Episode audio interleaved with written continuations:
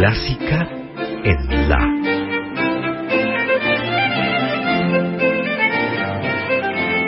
Idea y conducción, Margarita Celarayán.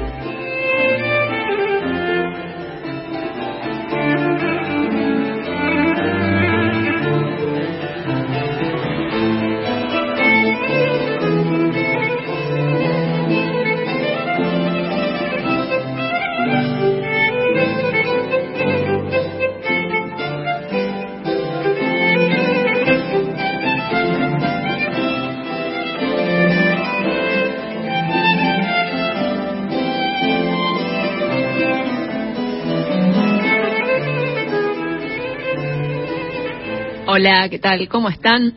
Comenzamos a partir de este momento clásica en la este espacio que dedicamos cada jueves a compartir historias, creaciones, trayectorias de compositoras y de directoras de todos los tiempos. Estamos aquí en vivo en Radio Nacional Clásica hasta las 20. Yo soy Margarita Celarayán y me acompañan mis compañeras habituales que son Anaria Pinat en la operación técnica y aquí en el estudio Carolina Guevara. ¿Cómo estás, Caro? Muy bien, ¿cómo va? Bien, ¿te mojaste o ya no llueve? No, por suerte no, no ah, está lloviendo ahora, por lo menos aquí en el centro. en algún momento algo tenía que parar. Sí, sí.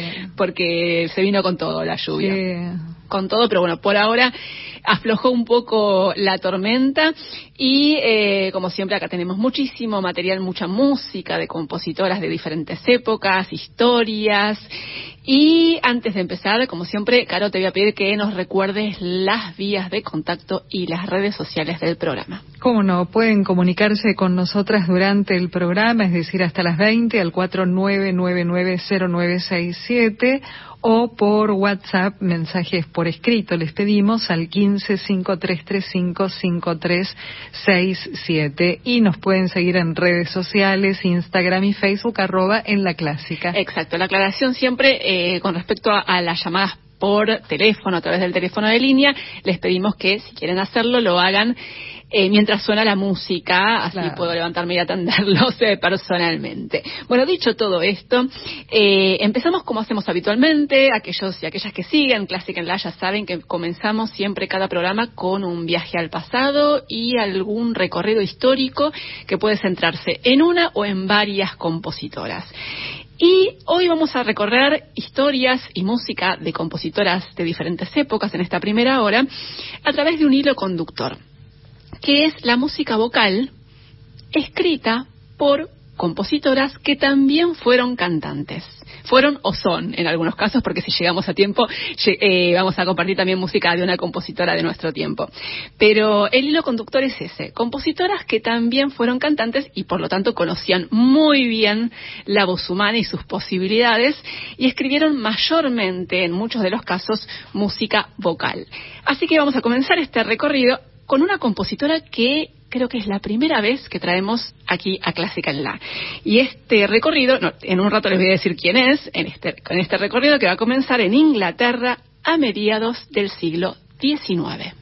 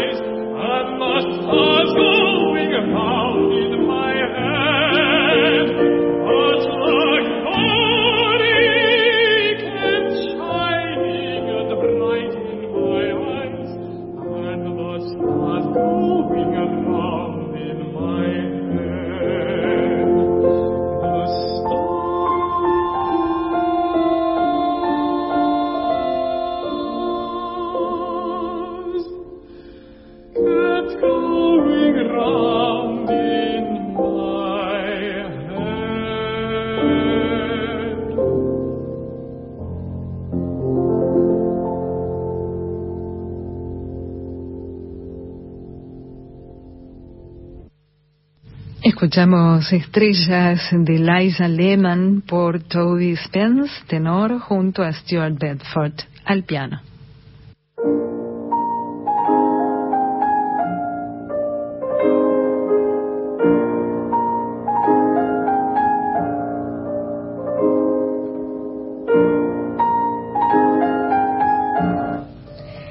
Elizabeth Nina Mary Frederica Lehman era el nombre completo de nuestra compositora cantante del comienzo de Clásica en la de hoy y más tarde se dio a conocer como Liza Lehman. Un poco más breve porque era demasiado largo, ¿no? Esos tantos nombres con el apellido. Les cuento que Liza Lehman nació en Londres en 1862 y era la mayor de cuatro hermanas, hijas de un matrimonio de clase media acomodada y eh, en un hogar muy artístico y muy intelectual. El padre de, de Liza era un pintor muy destacado de origen alemán que fue muy conocido en su tiempo como retratista. Y la madre se llamaba Amelia Chambers y era profesora de música y también fue arregladora y compositora. Y en su tiempo, la madre de Liza dio a conocer sus obras con sus iniciales, no con su nombre real, sino con sus iniciales del nombre de casada, que eran AL, algo que nos remite a lo que fue la temática que recorrimos eh, la semana pasada, que fue con compositoras que usaron seudónimos, ¿no? Bueno, fue el caso también de la madre de nuestra compositora de hoy, Laisa Lehmann. Cuando los padres de Laisa se casaron, vivían en Italia, en Roma. Pero cuando la madre quedó, embarazada, viajaron a Londres porque querían que Laisa naciera en Londres. Pero después del nacimiento de Laisa volvieron a Italia. Así que por esa razón ella pasó sus primeros años ahí en Roma y eh, en un hogar que ya desde entonces estaba impregnado por una atmósfera muy musical y muy artística. Eh, el padre se había vinculado con círculos intelectuales y con artistas de, Roma y que frecuentaban Roma, como por ejemplo Franz Liszt, que eh, era muy amigo de los padres y que solía visitarlos en, el hogar ahí en Roma. Bueno, lo cierto es que eh, cuando Laisa todavía era muy chiquita, los padres volvieron a instalarse en Londres y ahí eh, empezaron a organizar veladas musicales en las que Laisa todavía era muy chica con sus hermanas para participar de esas veladas, pero ella cuenta en sus memorias, que escribió mucho más tarde, eh, que con sus hermanas se quedaban escuchando lo que sucedía en estas veladas musicales y ella ya empezaba a sentir fascinación por lo que escuchaba y por, no, por la música que estaba muy presente en, su hogar. Bueno, lo cierto es que sus padres enseguida notaron la predilección y, el talento que tenía, la inclinación que sentía Laisa por la música, así que por supuesto decidieron estimular esa, esa inquietud. A ella ya por entonces le gustaba mucho cantar, así que por eso tomó clases de canto desde muy chiquita y tuvo una profesora realmente excepcional que fue nada menos que Jenny Lind, la famosísima soprano eh, en aquella época, en la segunda mitad del siglo XIX, que fue conocida en su tiempo como el ruiseñor sueco, eh, pero que ya en ese momento estaba retirada de los escenarios y ya daba clases y tuvo entre sus alumnos entonces a nuestra compositora de hoy. Al mismo tiempo, Liza eh, también tomó clases de piano y de composición.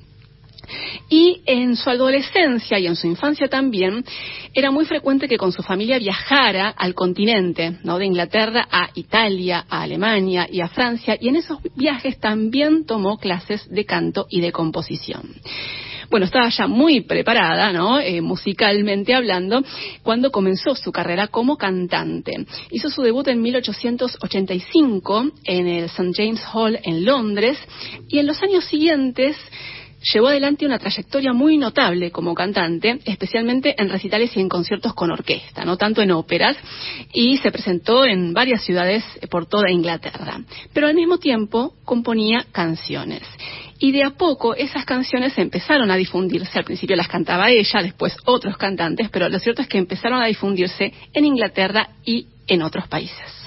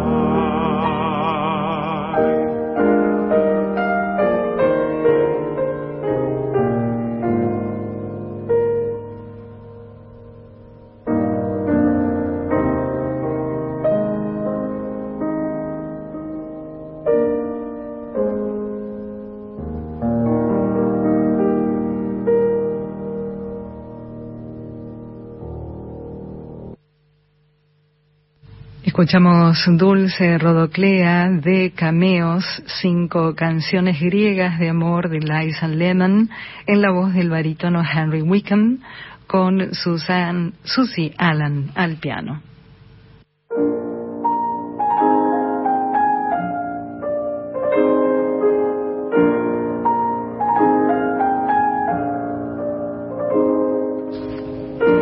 Recién les contaba que eh, la trayectoria de Liza Lehman como soprano se centró, se centró en conciertos en Inglaterra con recitales y también con presentaciones con orquestas.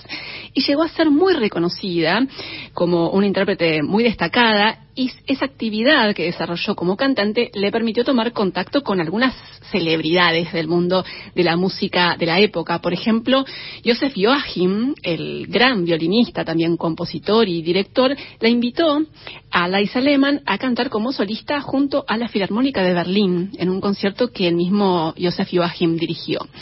Y también en un concierto que Liza Lehmann ofreció en Londres estuvo presente Clara Vick, Clara Vick Schumann, que después de escucharla le invitó a Frankfurt para mostrarle las canciones de Robert Schumann que por ese entonces eran muy poco conocidas en Inglaterra. Y Laisa aceptó esa invitación, por supuesto, y viajó y pasó tres semanas con Clara Schumann en Frankfurt.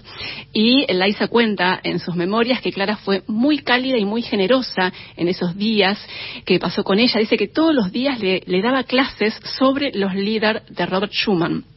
Y antes de que Liza volviera a Londres, Clara organizó una fiesta de despedida en su casa y en esa fiesta las dos actuaron a dúo. Eh, Liza cantando y Clara Vick acompañándola al piano. Y eso fue una experiencia muy, muy impactante para, para Liza porque, bueno, por supuesto, sabemos que Clara Vick, Clara Schumann, era la pianista más importante, más célebre de la época. Bueno, en 1894, cuando Liza Lehmann tenía 32 años, se casó con otro compositor, con Herbert Bedford, y después de, de casarse dio algunos conciertos, pero finalmente decidió retirarse de los escenarios para poder dedicarse a lo que era su verdadera pasión, que era la composición. Y como creadora se centró esencialmente en la música vocal, escribió muchísimas canciones que se publicaron y se difundieron mucho en su época, y hubo cantantes muy célebres en su tiempo y también en, años posteriores que cantaron algunas de sus canciones. Por ejemplo, Nelly Melba y más adelante Mario Lanza y la gran soprano brasileña Vidu Sayao, que fue una gran estrella internacional allá por mediados del siglo XX. Así que les propongo escuchar justamente a Vidu Sayao cantando una canción de Liza Lehmann que se llama El Cucú.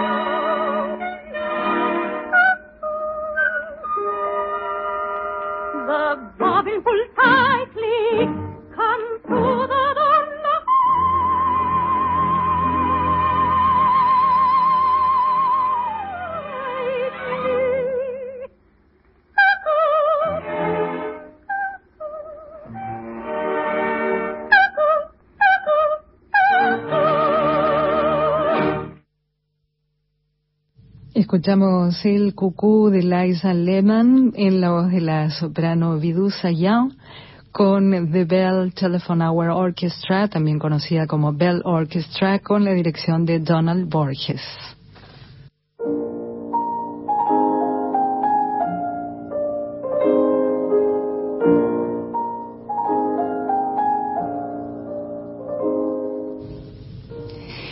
Liza Lehmann tuvo un éxito notable como compositora de canciones en los primeros años del siglo XX en Inglaterra, y a tal punto que recibió una invitación para presentar sus obras en América del Norte. Hizo dos giras que la llevaron por ciudades de Estados Unidos y de Canadá, con conciertos que incluían varias de sus canciones con ella misma al piano y con un cuarteto de, cantantes. Escribió más de 400 canciones, algunas en un estilo a la manera de la canción de, cámara, ¿no? Eh, en la tradición europea, otras de carácter más ligero. Escribió ciclos de canciones, colecciones, también cantatas y obras corales. Incursionó en algunas pocas ocasiones en el teatro musical, también escribió música incidental para una obra de teatro, también un par de óperas y algunas piezas para piano, pero esencialmente eh, la mayor parte de, su catálogo son canciones. Y también eh, fue una mujer muy reconocida en su país, eh, como les decía, como, como compositora, antes como cantante, y una mujer de muchísimo carácter. Y una muestra de eso, sin duda, fue que en 1911, cuando se creó la Society of Women Musicians, la Sociedad de Mujeres Músicas en Inglaterra, ella fue elegida como la primera presidenta de esta asociación. Y eh, también le interesó mucho la docencia, publicó algunos libros de ejercicios y de canciones destinadas, digamos, a estudiantes de canto. Y en 1913 también empezó a trabajar como profesora en la Guildhall School of Music. Y en los últimos años de su vida atravesó una tragedia familiar, durísima que fue la pérdida de su hijo, de uno de sus hijos, su hijo mayor, que murió en 1916 de neumonía mientras estaba haciendo el servicio militar en plena Primera Guerra Mundial. Y eso fue algo, por supuesto, que la devastó y la llevó a refugiarse en, la música y en la escritura. Siguió componiendo y también en esos últimos años se dedicó a completar sus memorias. Falleció en 1918 a los 56 años.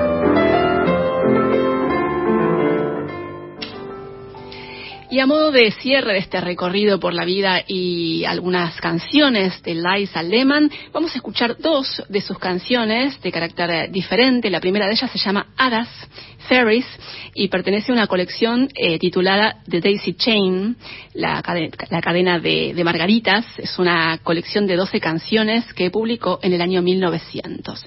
Y la segunda de las canciones que vamos a escuchar es de, de sus últimas creaciones, se llama Even Song, Vísperas y es una canción que escribió en 1916, dos años antes de morir y después del fallecimiento de, su hijo. es una canción con texto de Constance Morgan, que fue una poeta inglesa, que eh, en este texto incluye un ruego a los ángeles para que plieguen sus alas y brinden su protección a, quien canta, ¿no? Y también, ¿por qué no?, a la compositora, podemos, podemos imaginarnos. Les cuento que la grabación que vamos a escuchar de estas dos canciones de Liza Lehman es un registro que se hizo en la década del 90 y el pianista es Stuart Bedford, un notable director y pianista inglés que fue el nieto de Liza Lehman. Era hijo del hijo menor de Liza, que se llamaba Leslie, Leslie Bedford. Así que vamos a escuchar entonces estas dos canciones de Liza Lehman, Ferris e Even Song, por Catherine Ryn Rogers, en, eh, que es la mezzo-soprano, eh, Janice Watson, soprano, y al piano el nieto de la compositora Stuart Bedford.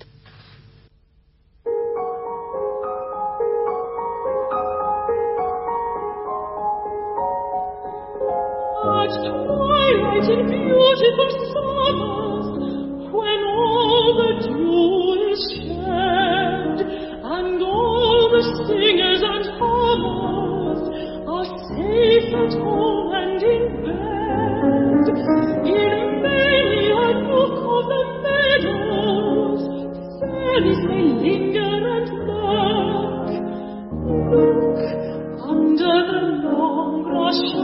perhaps you may see them at work.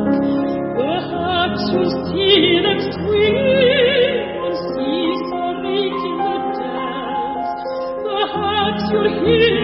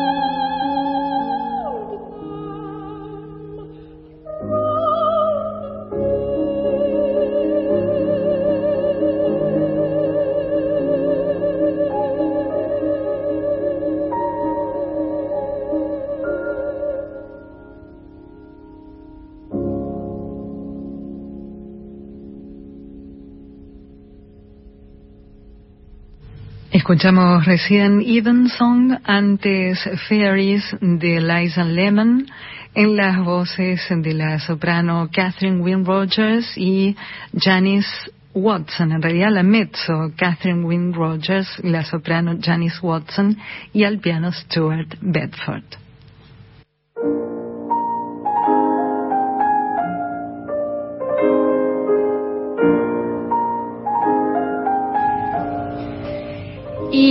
Clásica en la de hoy, de la mano de Liza Lehman, empezamos este recorrido histórico que hacemos habitualmente en la primera hora del programa, que hoy elegimos centrar en compositoras que también fueron cantantes o cantantes que también fueron compositoras, ¿no? Dependiendo de, cómo lo miremos. Algunas tuvieron más actividad como cantantes que como compositoras, otras a la inversa, otras compartieron ambas actividades, como fue el caso de Liza Lehmann, pero fíjense, por ejemplo, que Liza se pudo concentrar más en la composición cuando dejó su carrera como cantante, ¿no? Y bueno, lo cual es razonable porque de esa manera tuvo más tiempo para dedicarse a la creación. Bueno, ahora les propongo retroceder en el tiempo hasta el siglo XVII. Nos vamos a Venecia, en pleno Seicento italiano, con una de las compositoras eh, más maravillosas de todos los tiempos. Aquí no puedo ser objetiva porque me encanta la música de esta compositora y siempre que puedo la traigo a Clásica en la. me parece que es de esas compositoras que tienen que difundirse más, que tienen que conocerse, que merecen escucharse más. Estoy hablando de Bárbara Strozzi. Si escuchan Clásica en la, ya la conocen, ya conocen su nombre, conocen algo de su música también, pero dicen que el público se renueva, así que siempre es una buena ocasión también para repasar un poco eh, sobre las vidas de estas compositoras, aunque ya las, hayamos traído en varias ocasiones aquí a, a Clásica en La. Recordemos que Bárbara Strozzi fue una de las autoras de música secular de cámara más prolíficas del Seicento italiano, que compuso muchísimo y publicó también en vida muchísimas de sus obras. Barbara Strozzi nació en 1619 en Venecia y la madre de Bárbara trabajaba en la casa de Giulio Strozzi, que era un famoso autor de poesía, de teatro, también libretista de la época. Y todo parece indicar que Giulio era el padre de Bárbara, pero la verdad es que él nunca lo reconoció por completo. Pero lo cierto es que ella llevó el, apellido de, de, Giulio, Bárbara Strozzi. Bueno, ese hogar donde creció Bárbara, la casa de Giulio Strozzi, era, por supuesto, un hogar eh, dominado por, por estímulos intelectuales, por la creatividad y la libertad artística. Y en ese hogar, Bárbara empezó a darse a conocer inicialmente como cantante en las reuniones que organizaba Giulio Strozzi con intelectuales y con artistas que formaban parte de su círculo de amistades. Eh, Bárbara pudo estudiar nada menos que con Francesco Cavalli, que fue uno de los compositores eh, de ópera más importantes de su tiempo. Y en 1644, cuando tenía 25 años, Bárbara Strozzi publicó por primera vez algunas de sus creaciones. Y en los años siguientes se editaron otras colecciones con más de un centenar de obras de Bárbara Strozzi, piezas vocales eh, que comprendían motetes, arias, arietas, cantatas, mayormente obras para eh, voz solista y bajo continuo.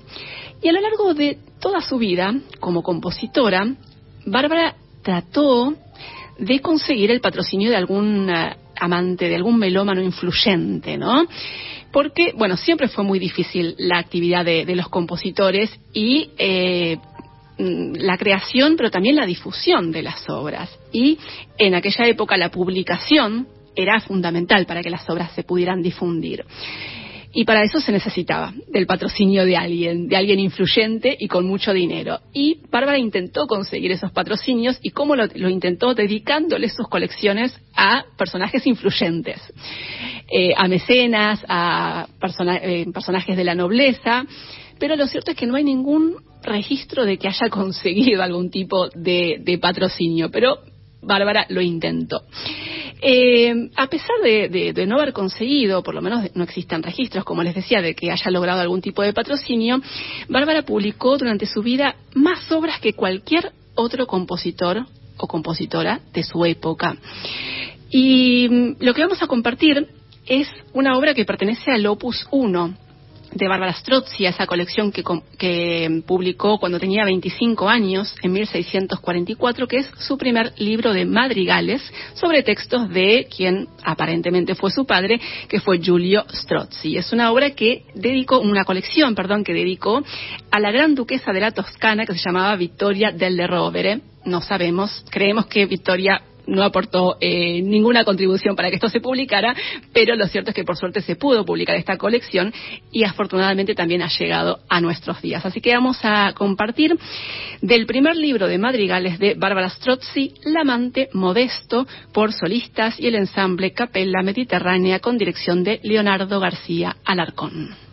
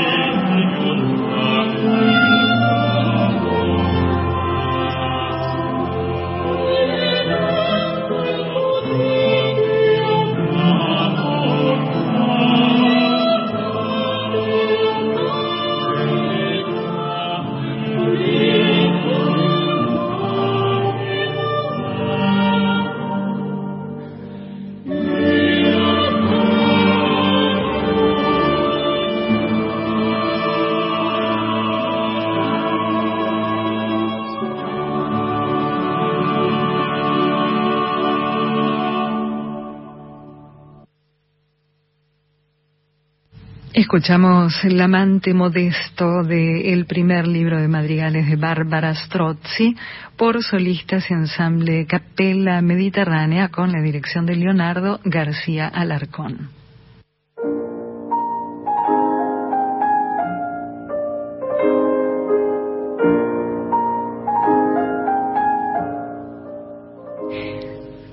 Seguimos en Clásica en La, en esta primera hora del programa de hoy, compartiendo obras vocales de compositoras que fueron también cantantes, cantantes compositoras. Eh, recién compartíamos música de Bárbara Strozzi y ahora seguimos con otra compositora italiana nacida en la misma ciudad que Bárbara Strozzi, en Venecia, pero unos años, unas décadas después. Estoy hablando de Antonia Bembo, que nació como Antonia Padoani. No se sabe exactamente cuándo, pero se supone, se cree que fue alrededor de 1643.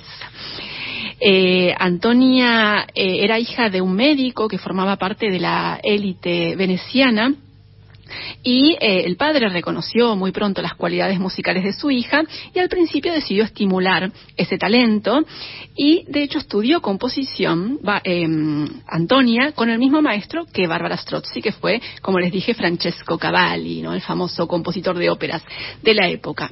Pero Antonia tuvo una relación muy tumultuosa, podemos decir, con su padre, era una muchacha muy rebelde y eh, por esa razón el padre la amenazó con desederarla.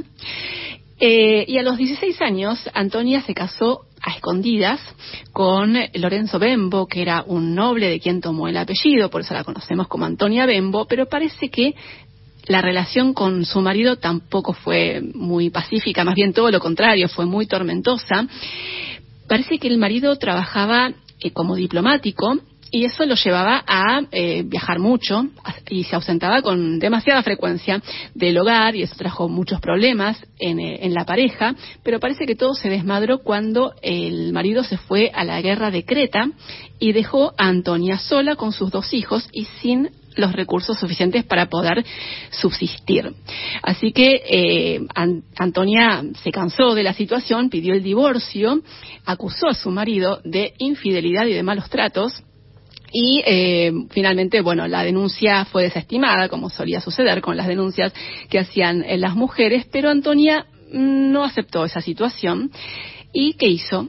Se escapó, se fue de la casa. Abandonó su, hogar y eh, se fue, parece que con ayuda de un viejo amigo de la familia, que era un guitarrista muy famoso en la época, Francesco Corbetta, no se sabe exactamente cuándo escapó, pero lo que sí se sabe es que hacia el año 1676 Antonia Bembo ya estaba instalada en París. Ahí empezó a trabajar como maestra de música y también de a poco empezó a darse a conocer como cantante y también como compositora. Y en cierta ocasión tuvo la posibilidad de cantar ante el rey Luis XIV y parece que eh, el monarca quedó muy impresionado por el talento de Antonia y decidió otorgarle una pensión vitalicia y también le dio la posibilidad de eh, vivir como huésped en una comunidad religiosa. Es decir, que le brindó la posibilidad de vivir por primera vez en su vida con tranquilidad, con cierta estabilidad y con tranquilidad. Así que de esa manera Antonia pudo dejar atrás esos años tan agitados de su vida y encontró la calma necesaria para dedicarse a componer y compuso esencialmente música vocal en los principales géneros de la época, compuso óperas, cantatas sacras y seculares, también motetes, y en la Biblioteca Nacional de Francia se conservan seis volúmenes de piezas vocales de esta compositora de Antonia Bembo, y muchas de ellas están dedicadas a Luis XIV, como la que vamos a compartir ahora, que es eh, parte de una colección que se llama Produzioni Armoniche, que se publicó en 1701 y que incluye 41 piezas vocales que dedicó, como les decía, al rey Luis XIV. De esa colección Produzioni Armoniche vamos a escuchar Anima Pérfida de Antonia Bembo. Perfida,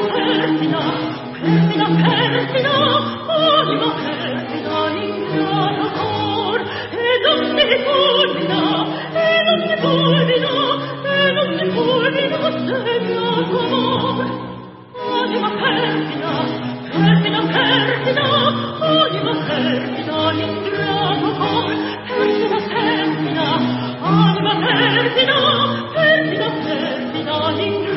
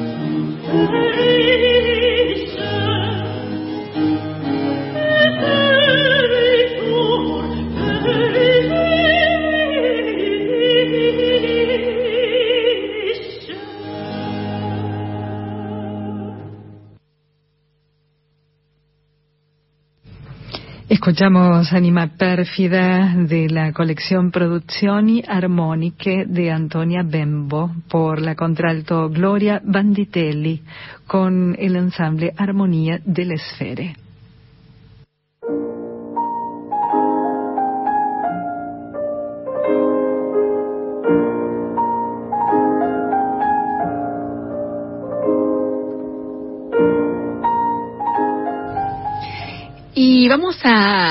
finalizar el recorrido que estamos eh, realizando en esta primera hora de Clásica en La por eh, canciones, obras vocales, eh, creadas por compositoras que también fueron cantantes. El cierre va a ser con una de las más célebres, ya más adelante en el tiempo, en el siglo XIX, estoy hablando de Pauline Viardot, conocida también como Pauline Viardot García. Eh, Pauline nació con el nombre de Paulina García Sitches, Paulina García Sitches. Nació en París en 1821 y provenía de una familia de músicos muy prominente. El padre de Pauline era el famoso cantante, también empresario y compositor Manuel García, que fue quien cantó el conde, el rol del conde de Almaviva del Barbero de Sevilla en el estreno de esta ópera de Rossini. La madre de Pauline era soprano, se llamaba Joaquina Sitches y la hermana mayor era nada menos que María Malibran, que fue una gran diva de la época, que falleció muy joven, a los 28 años. Y por esa razón, eh, como María Malibran falleció tan joven, la madre, Joaquina Sitches, decidió entrenar, preparar a Pauline para que siguiera los pasos de su hermana, para que fuera cantante y que fuera una cantante de altísimo nivel. Y lo fue en efecto. Pauline eh, tuvo una trayectoria como cantante brillante, con actuaciones por toda Europa. A partir de su debut en 1837, cuando tenía 16 años, todavía no tenía 17, eh, debutó en Bruselas y a partir de ese momento cantó en muchísimos lugares, en Alemania, en Inglaterra, en Francia, y fue admirada por grandes compositores de la época, como Gounod, Meyerbeer, Saint-Saëns, que le dedicó la ópera Sansón y Dalila a Pauline, y también fue amiga de artistas muy famosos como Chopin, George Sand y Clara Wieck. Clara Vick Schumann. En 1840, Pauline se casó con Louis Biardot, que era un director teatral, y tomó de él su apellido, el apellido Biardot, por eso la conocemos de esa manera, Pauline Biardot. Eh, pero bueno, además de haber sido una cantante de muchísimo renombre y prestigio, Pauline fue compositora y lo fue durante toda su vida. Eh, dejó más de 200 obras y compuso en diversos géneros, pero mayormente el, el, grueso de su catálogo son canciones, aunque también escribió música de cámara, algunas piezas para piano solo, algunas obras para la escena como operetas de salón pero esencialmente les decía, compuso canciones y lo hizo en varios idiomas. Tomó textos en alemán, en ruso, en francés, en italiano, en español también.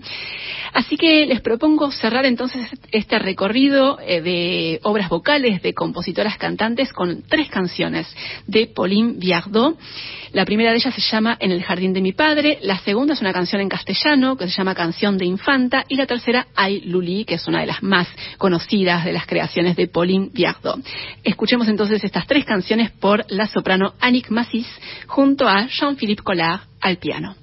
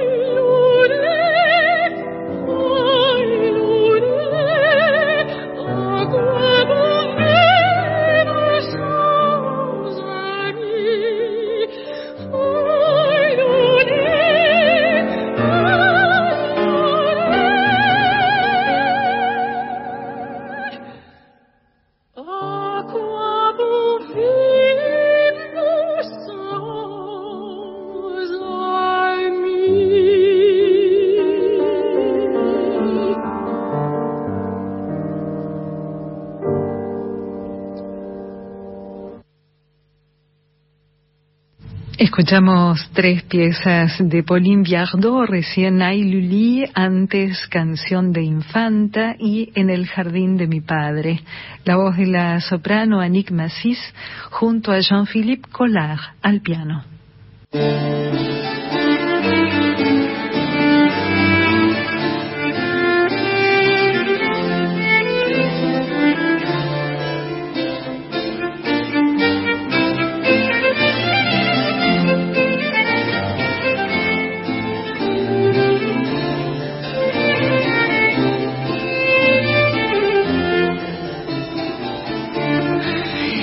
Comenzamos eh, los últimos aproximadamente 50 minutos esta segunda hora de Clásica en la, con música de compositoras, actividad de directoras, en vivo aquí en la 96.7 hasta las 20. Antes de seguir, Caro, eh, si te parece, reiteremos las vías de contacto y las redes sociales del programa. Así es, 49990967, nuestra línea de oyentes. Recuerden que pueden llamar o preferentemente mientras está sonando la música y también pueden escribir hasta las 20 por WhatsApp al 1553355367. Además, en redes sociales pueden buscarnos en Instagram y Facebook, arroba en la clásica. Y les recordamos que los programas anteriores están disponibles en formato podcast para poder ser escuchados en cualquier momento y en el dispositivo que tengan a mano. Los pueden encontrar en Spotify y en iTunes como podcast clásico clásica en la. Así es, y le agradecemos a Luis, que es un oyente muy fiel de la radio y de Clásica en la, que siempre nos llama y nos dice que aprende muchísimo. Así que muchísimas gracias, Luis, por estar ahí eh, siguiéndonos y por, em, por disfrutar de lo que ofrecemos eh, cada semana aquí en Clásica en la.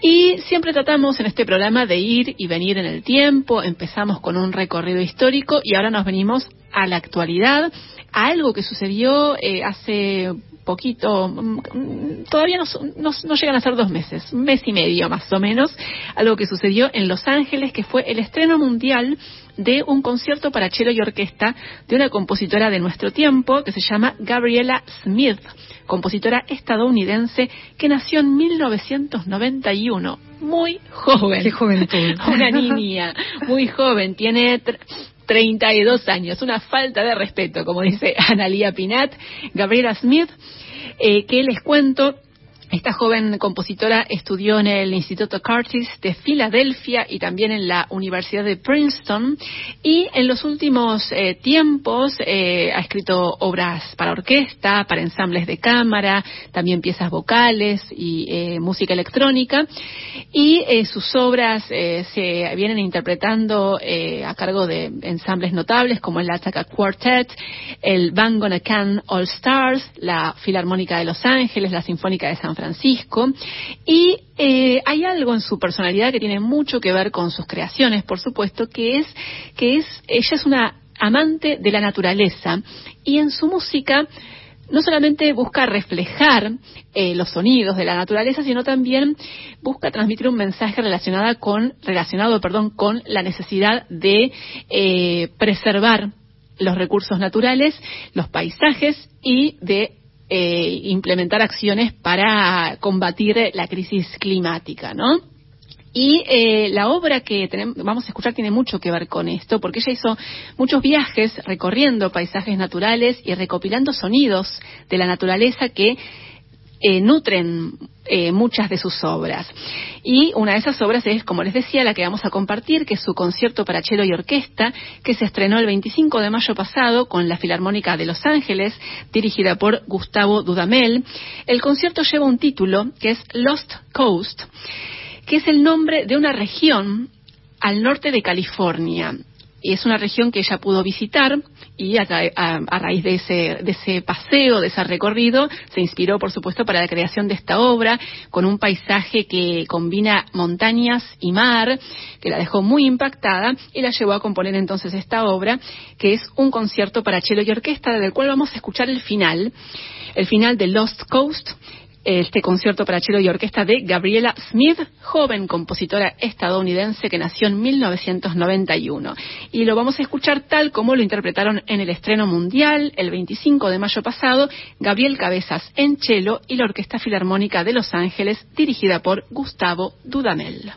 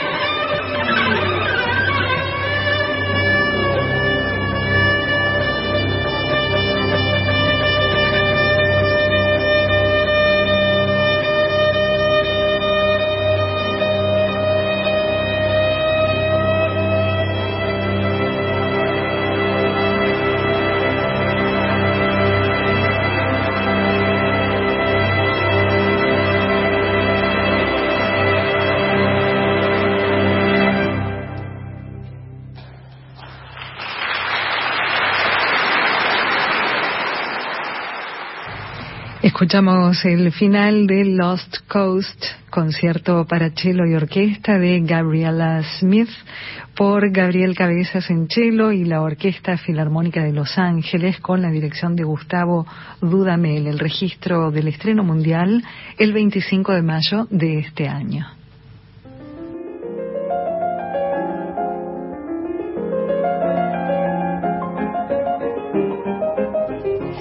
Seguimos en Clásica en La y seguimos con la actualidad de compositoras y de directoras de nuestro tiempo. Y ahora vamos a compartir una actuación reciente de una de las directoras más destacadas de nuestro tiempo, que es Dalia Stasevska, directora finlandesa que nació en 1984, que es actualmente la directora principal de la Orquesta Sinfónica de Lati en Finlandia, también es directora artística del Festival Internacional Sibelius y es la principal directora invitada de la Orquesta Sinfónica de la BBC. Y en los últimos tiempos y en la actualidad dirige orquestas importantísimas en todo el mundo, por ejemplo, las Orquestas Sinfónicas de Chicago, de San Francisco, la Filarmónica de Nueva York, la Orquesta Nacional de Francia, la Filarmónica de Oslo. Y el año pasado, Talia Stasevska dirigió varios conciertos en un festival muy famoso que se realiza en Londres todos los años, que son los BBC Proms, los Promenade De la BBC, un festival en el que participan los organismos, orquestas y coros de la BBC y también muchísimos artistas invitados con solistas muy prestigiosos. Y eh, el año pasado, les decía, Dalia Stasevska participó en varios conciertos y este año, en el marco de la edición de este año de los BBC Proms, Dalia Stasevska dirigió el 14 de julio pasado la llamada First Night of the Proms, que es la primera noche de los Proms, el concierto de apertura, del festival, un evento muy eh, relevante en la vida musical eh, en Londres y eh, Dalia Stasevska entonces estuvo dirigiendo esta apertura de los proms de este año. Así que de ese concierto, de la primera noche de los proms del 14 de julio pasado, vamos a escuchar Finlandia, el poema sinfónico de Jan Sibelius, por, eh, en una versión que incluye coro, coro y orquesta de la BBC con perdón, dirección de Dalia Stasevska, el 15 de julio perdón, 14 de julio pasado en eh, el eh, Royal Albert Hall de Londres.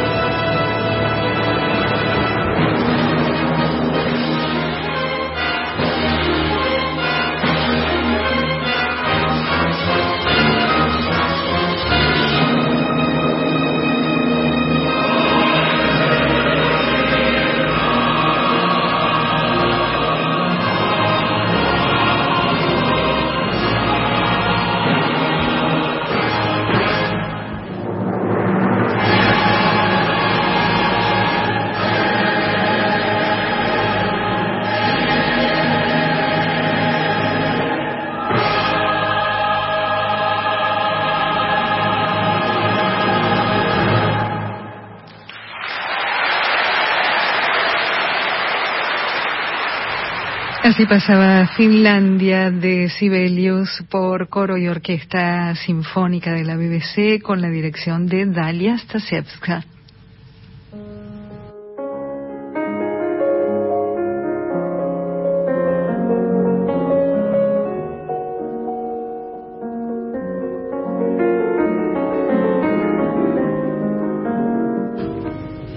Seguimos en Clásica en la y vamos ahora con un aniversario de un nacimiento que se conmemora hoy, 17 de agosto.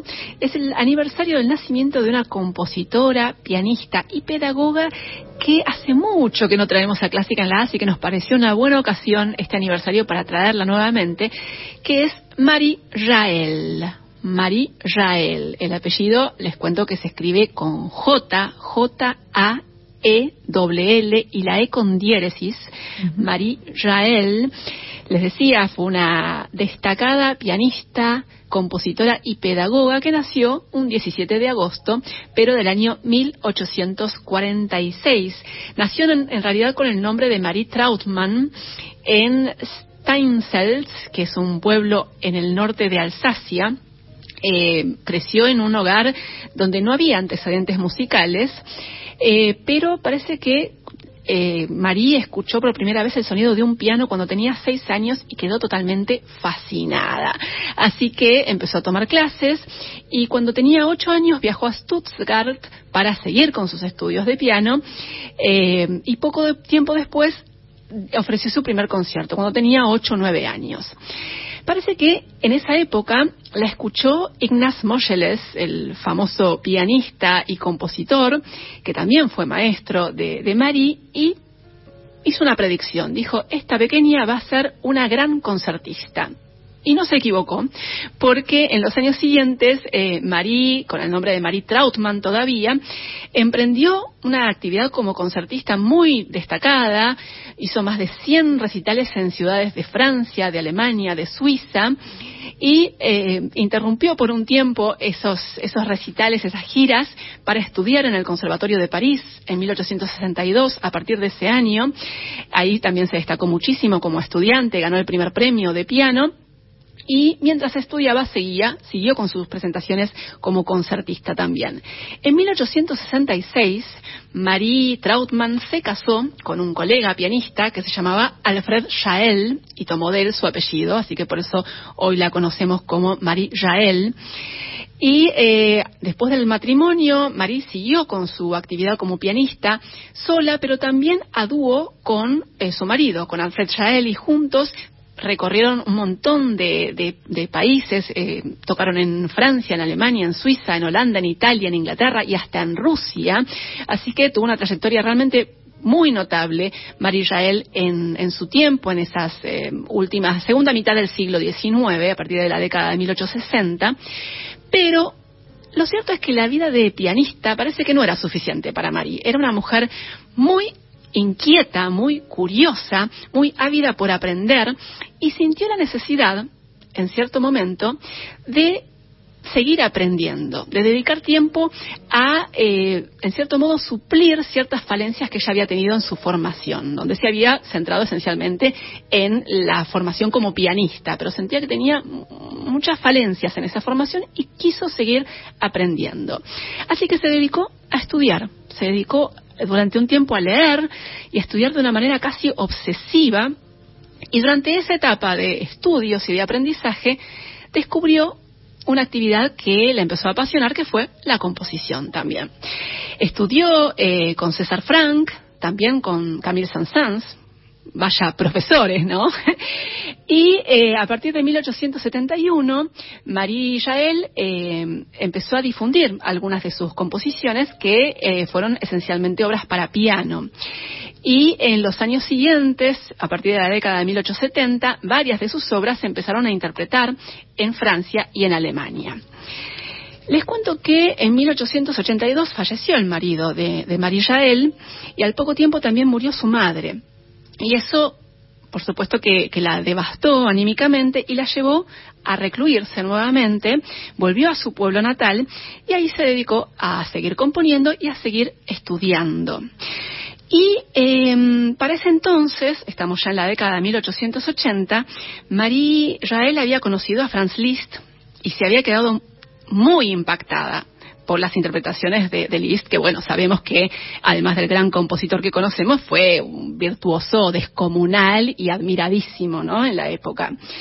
Y eh, hacia, entre 1883 y 1885, Marie eh, visitó a Liszt en, Weimar y formó parte de un grupo de pianistas que acompañaban a Liszt eh, en jornadas de estudio y de interpretación. Así que se puede decir que fue alumna de Liszt en esos años y era tal su admiración por Liszt que decidió que su misión sería transmitir la influencia de Liszt a las generaciones futuras.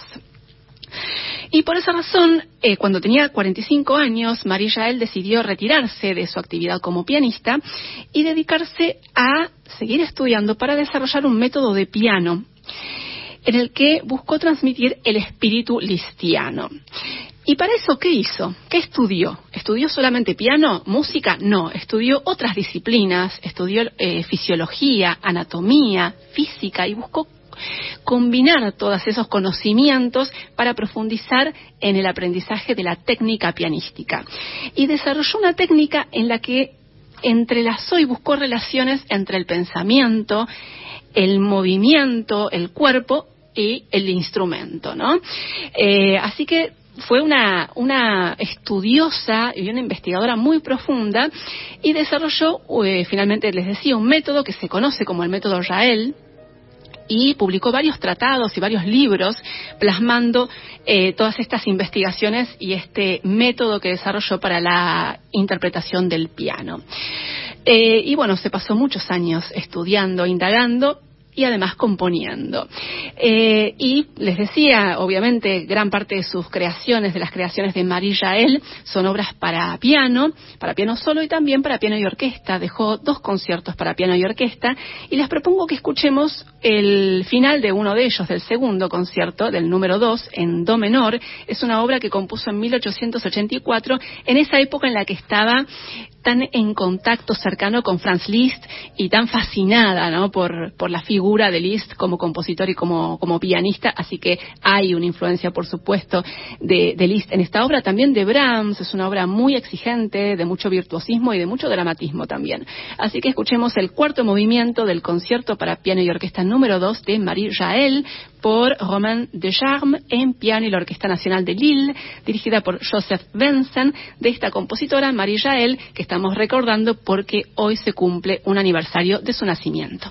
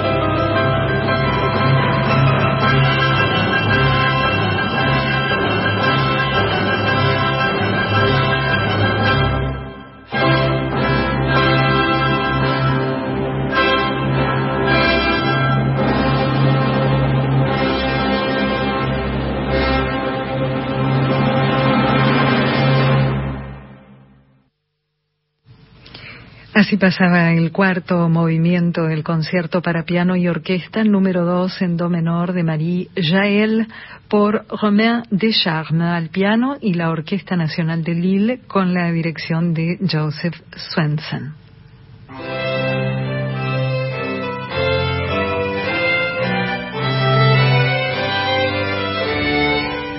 Y nos vamos acercando al final de Clásica en la de hoy y vamos a seguir con algo más de María Jael, esta compositora, pianista, pedagoga que nació un 17 de agosto, por eso la estamos recordando, pero del año 1846.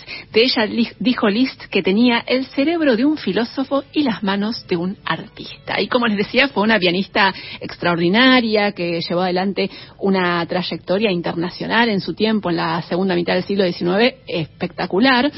Y eh, gran parte de su producción como compositora, también como les mencioné antes, está destinada al piano. Recién escuchábamos el final del segundo de sus conciertos para piano y orquesta y ahora les propongo escuchar una serie de piezas para piano Perdí el nombre. Perdón. Entre tantos papeles no encuentro el nombre de, este, de esta colección. Son cuatro piezas. Eh, bocetos para piano. Promenade matinal es el nombre. Y les propongo escucharlas entonces. Esta pieza de, estas piezas de Marie Jael por Cora Irsen en piano.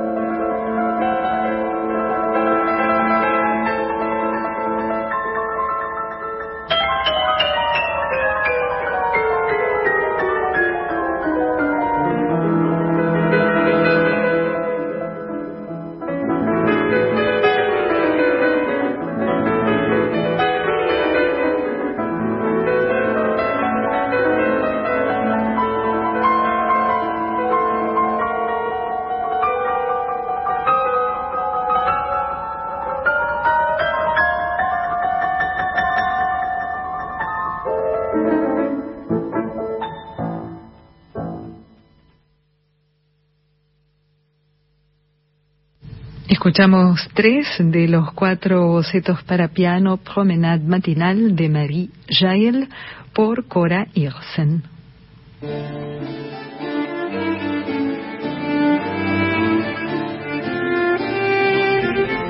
Y así llegamos al final de Clásica en la de hoy. Carolina Guevara, muchísimas gracias por la compañía, como siempre. Por favor, un placer, como siempre. Gracias también a Laura Higa, que estuvo con nosotras en esta segunda hora en la operación técnica. Y muchísimas gracias a ustedes por estar del otro lado, escuchándonos y siguiéndonos. Nos volvemos a encontrar con otro encuentro de Clásica en la el próximo jueves a partir de las 18. Chau.